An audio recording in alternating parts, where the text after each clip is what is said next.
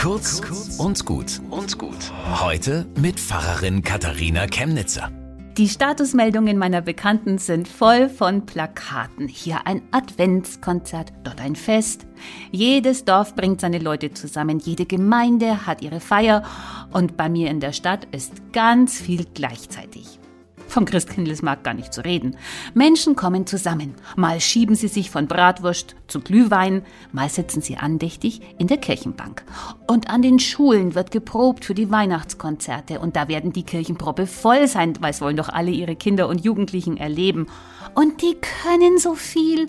Und dann singen sie die kostbaren christlichen Weihnachtslieder von Jesus, von den Hirten, den Engeln und Frieden in der Welt. Also da geht einem das Herz auf, so schön ist das. Ich merke heuer, ich bleibe in dem Ganzen ganz stumm.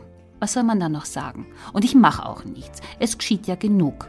Aber ich schau und ich höre.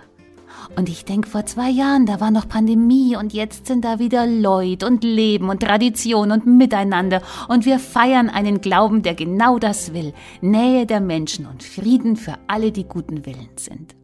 Bis zum nächsten Mal.